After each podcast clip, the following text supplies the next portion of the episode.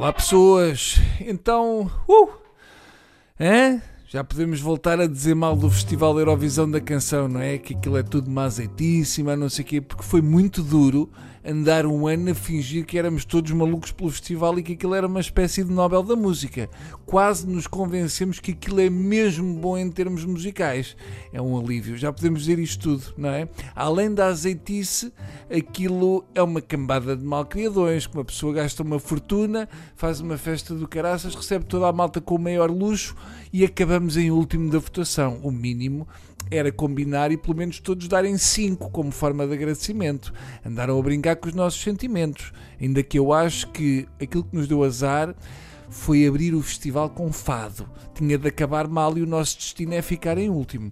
Eu apreciei a ideia dos cantores saírem de portas espalhadas por Portugal mas eu aposto que se concorresse uma canção de um grupo de testemunhas de Jeová, hum, eles batiam, só só viam um corpo a bater contra a porta porque não lhes abriam a porta, ou punham a porta a dar para a boca do inferno. Mas confesso que fiquei bastante desiludido. Mais de duas dezenas de canções e nem uma música da Yurde.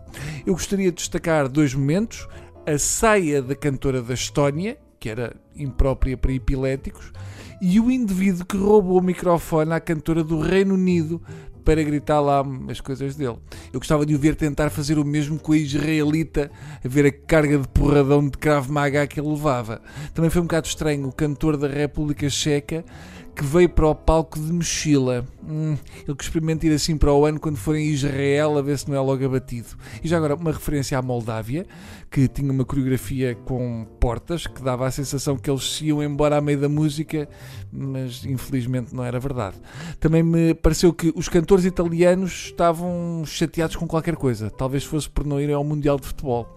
Como já todos sabem, a canção vencedora foi Toy, da israelita Neta Barzilai para quem achava que a campanha do CDS sobre a eutanásia tinha sido uma tragédia, a campanha Zero Votos para Israel faz da do CDS um anúncio da Nike. Aliás, isto de Israel ter vencido o Festival Eurovisão da Canção em Portugal tem qualquer coisa de tratado das lajes, não é? Eu penso que foi a primeira música que venceu o festival com um refrão em cacarejo mas eu espero que aquela dança tipo galinha não faça moda. Depois do Deb, só faltava ver o pessoal todo a fazer a cena da dança da galinha. Eu preferia suicidar-me com uma canja com urânio enriquecido.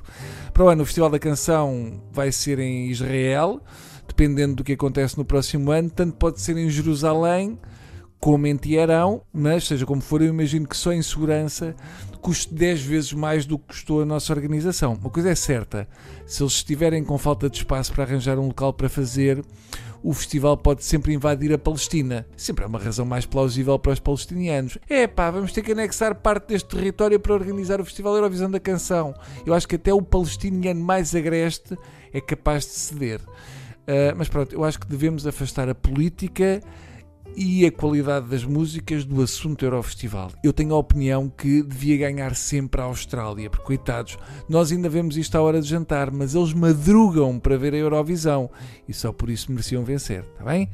Até amanhã.